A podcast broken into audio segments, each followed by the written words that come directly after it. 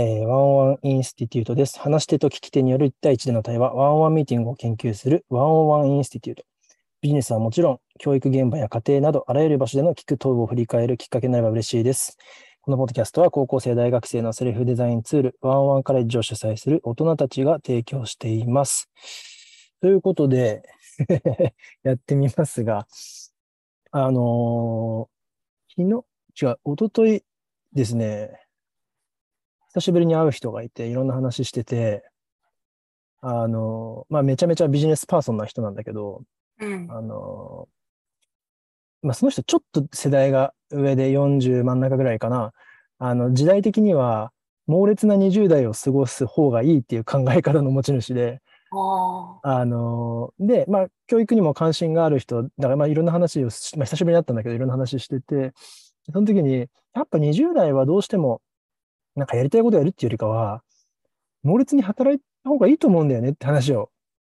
してたのよ。うん。で、すごい一理あるな。あ自分も、まあ、やりたいことはやったつもりだけど、猛烈なとこにたまたま行ってたこともあって、なんとなくわかるっちゃわかるっていうか、うんところもあるんだけど、なんかやっぱでも時代違う、時代変わったよなって感じもして、うん。でも、す二人の共通見解としては、できることが増えるとやりたいことは増えるよねっていうのはすごい一致して、確それは面白いなと思って。うん。だからできること増えるとやりたいこと増えるじゃん。うん。そう、それはなんか、まあ、昭和とは言わないけど、なんかそういう考え方の人とも、なんかその点は一致できるんだなっていうのは結構ね、いい気づきだったんだよね。確かに。そう。でもなんか今は、そのために我慢するみたいなことの体制はあんまないから、あ、その、一旦やりたいとか抜きに修行するみたいな価値観あんま多分ないから、人は。うん。それがあんま、なんていうの、だから我慢して20代は、その、なんか、とにかく修行しようぜっていうのはなんかあんまり違う。あの、それ自体はこあんまぼ自分は肯定してないんだけど、まあ、てか別にそれがしたい人だったらそれでもいいんだけど、うん。なんかね、それはね、ちょっと面白かったんですよ。なるほど。がむしゃらに働くっていうのはな何でもいいってことですか？分野も問わず。その人的にはそうだね。うん。まあ、時代的には例えばその人がやってたのはテレアポとか飛び込み営業とかああ。いう時代、ことだよね。昔本当ソルジャー採用とかね、言われてたようなうん業種、職種でっていうので。だけど、別にそれが何でも特定の何かって話ではなかったかなるほど。今だとどういう感じになるんでしょうね。エンジニアだったらもうひたすらコードを書くとか、な。そういうあことにあ、確かにね。。もはや今、がむしゃらになりたい人が何を選べばがむしゃらになれるのかって話。そうですね。確かに確かに。営業職とか今どんな感じなんだろうね。うん。結構が会社で大手だとやっぱ厳しくなったりしてますもんね。いやいやいや、もう残,、ね、残業とか、うん。ブラック企業みたいなものへの、あなんていうか、抵抗感とか。まあ、企業側もすごい気にし、企業側が気にしてるよね。そうならないようにとかね。ですね。うん、確かに。もはや、そっか、その選択肢すら、ないのか。なんか、スタートアップとかすらさ、なんていうの、ちゃんと寝ようよみたいなことを言う人たち多いじゃん。うん。まあもちろんショートスリーパーの方とかね。うん。あれ、イーロンマスクそうだっけ？なんかまあ何人かいるじゃん、有名な方でも。はいはい。だからまあ、最初に読んだかもしれないけど。確かに。もはやその選択肢、壊滅したのか。うん。がむしゃらってなんだろうって。なるほど。気づかなかったわ、そこに。おもろ。確かにね。なんかその選、まあ、その選択肢がなくなっちゃったのはちょっとなんか残念だな、でも。そしたらうん、個人的には。いや、そうそう、そんな話をね、していたんですよ。で、えっ、と、本題に行きますと、とにかく最近面白かったワンワンがあって、これは結構ね、いい発見だったなと思うのが、よくやっぱワンワンって悩みがあって、選択肢が目の前に生まれて、A か B かみたいな、まあ、み三つ以上ある時もあるけど、の時に、す時間を例えば直感的に A だって言って、で、A のことについて何をやるとかどうやるとか、すっごい考えた結果 B を選択するっていうことも起きうるなっていうのが最近面白かった話で、はい。あの、もうちょっと具体的に言うと、あの、これはまあ、えっ、と、とある高校生の話なんだけど、とある目標に向かってね、まあ、タスクマネジメントというか、まあすっげえ忙しいと。で、でもやっぱりもっとやることを増やさなきゃいけない、量も増やさなきゃいけない、質も増やさなきゃいけない、時間が足りないって、まあ、よくある話じゃないですか、これは。うん。で、まあ、目標明確にあって、っていうあのパターンの人だったんだけど、あのーで、じゃあ、今以上に日々をタイトに、つまりもう隙間時間もなく過ごすか、睡眠時間をもっとコントロールするとか、それは例えば朝方にシフトするみたいなのも含めてなんだけれども、なんか睡眠の手こ入れをするかみたいな二択になったのね。うん。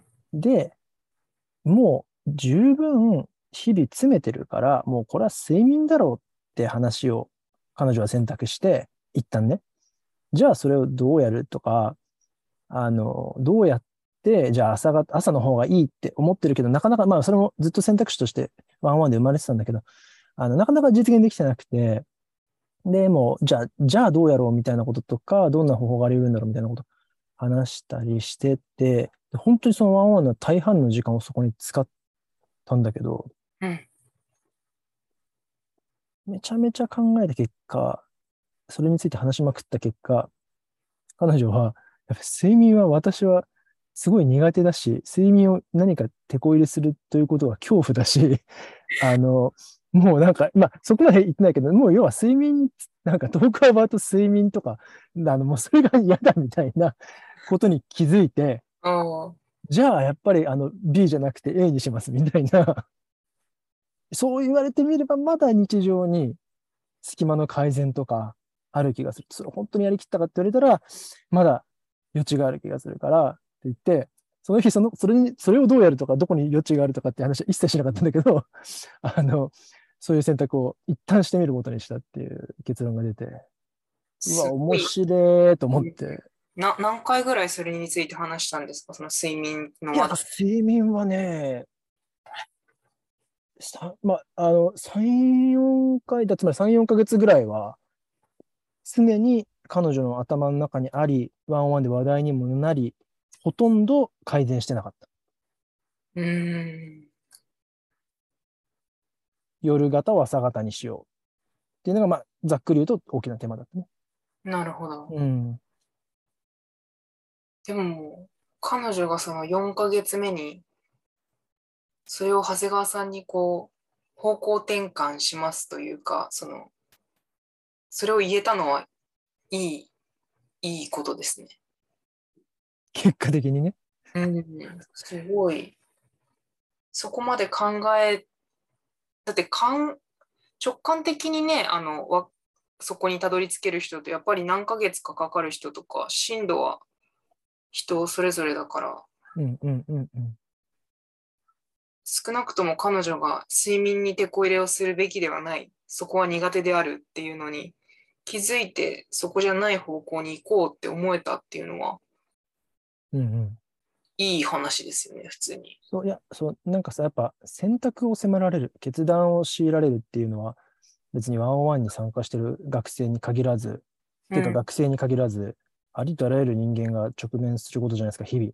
はい。今日のお昼ご飯から、えー学校やキャリアの選択まで、えーあるいは何かパートナーだったりとか、家族や友人とのことだったりとか、まあ、なんかいっぱいあるじゃん。で、そして選択や決断は常に悩むうん。し、なんていうか、すごくね、その、一個一個のちっちゃな大きな選択と決断がこう、日々を作っていくと言っても過言じゃない気がするんだけど、うんまあ、おそれこそ時間やお金の使い方も含めてね。うん。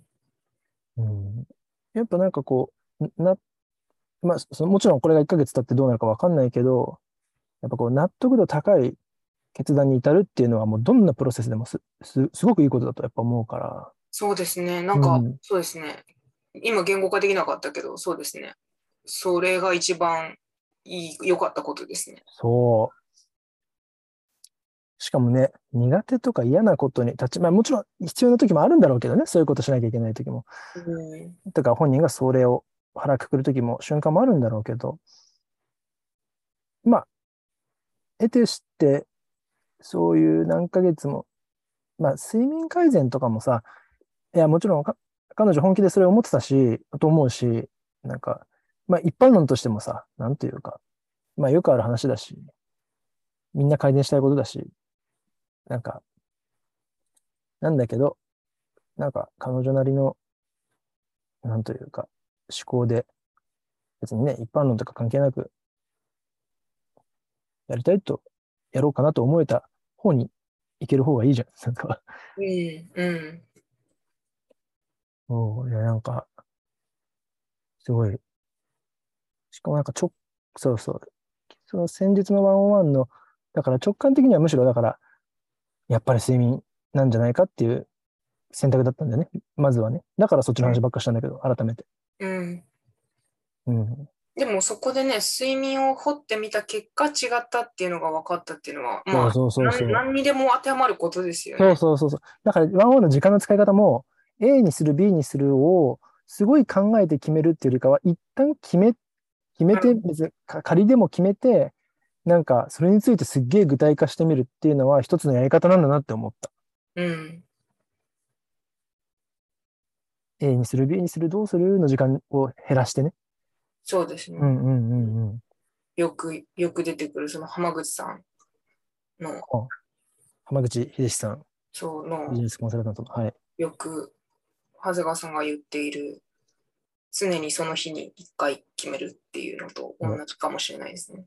だからもうこれで言うと、その日どころか、一旦その瞬間に決めて、検討しちゃう。で、そうです。まあ、ワンワンは1時間って今ね、あの、我々がワンワン会議でやってる、ワンワンは決まって、時間も決まってるから、1時間の中で一旦それについて、あの、決めた仮説の方で考えて、さらに1時間終わるタイミングでもう一回決めるっていうことが、まあ、今回は起きたってことなのかもしれない。うん。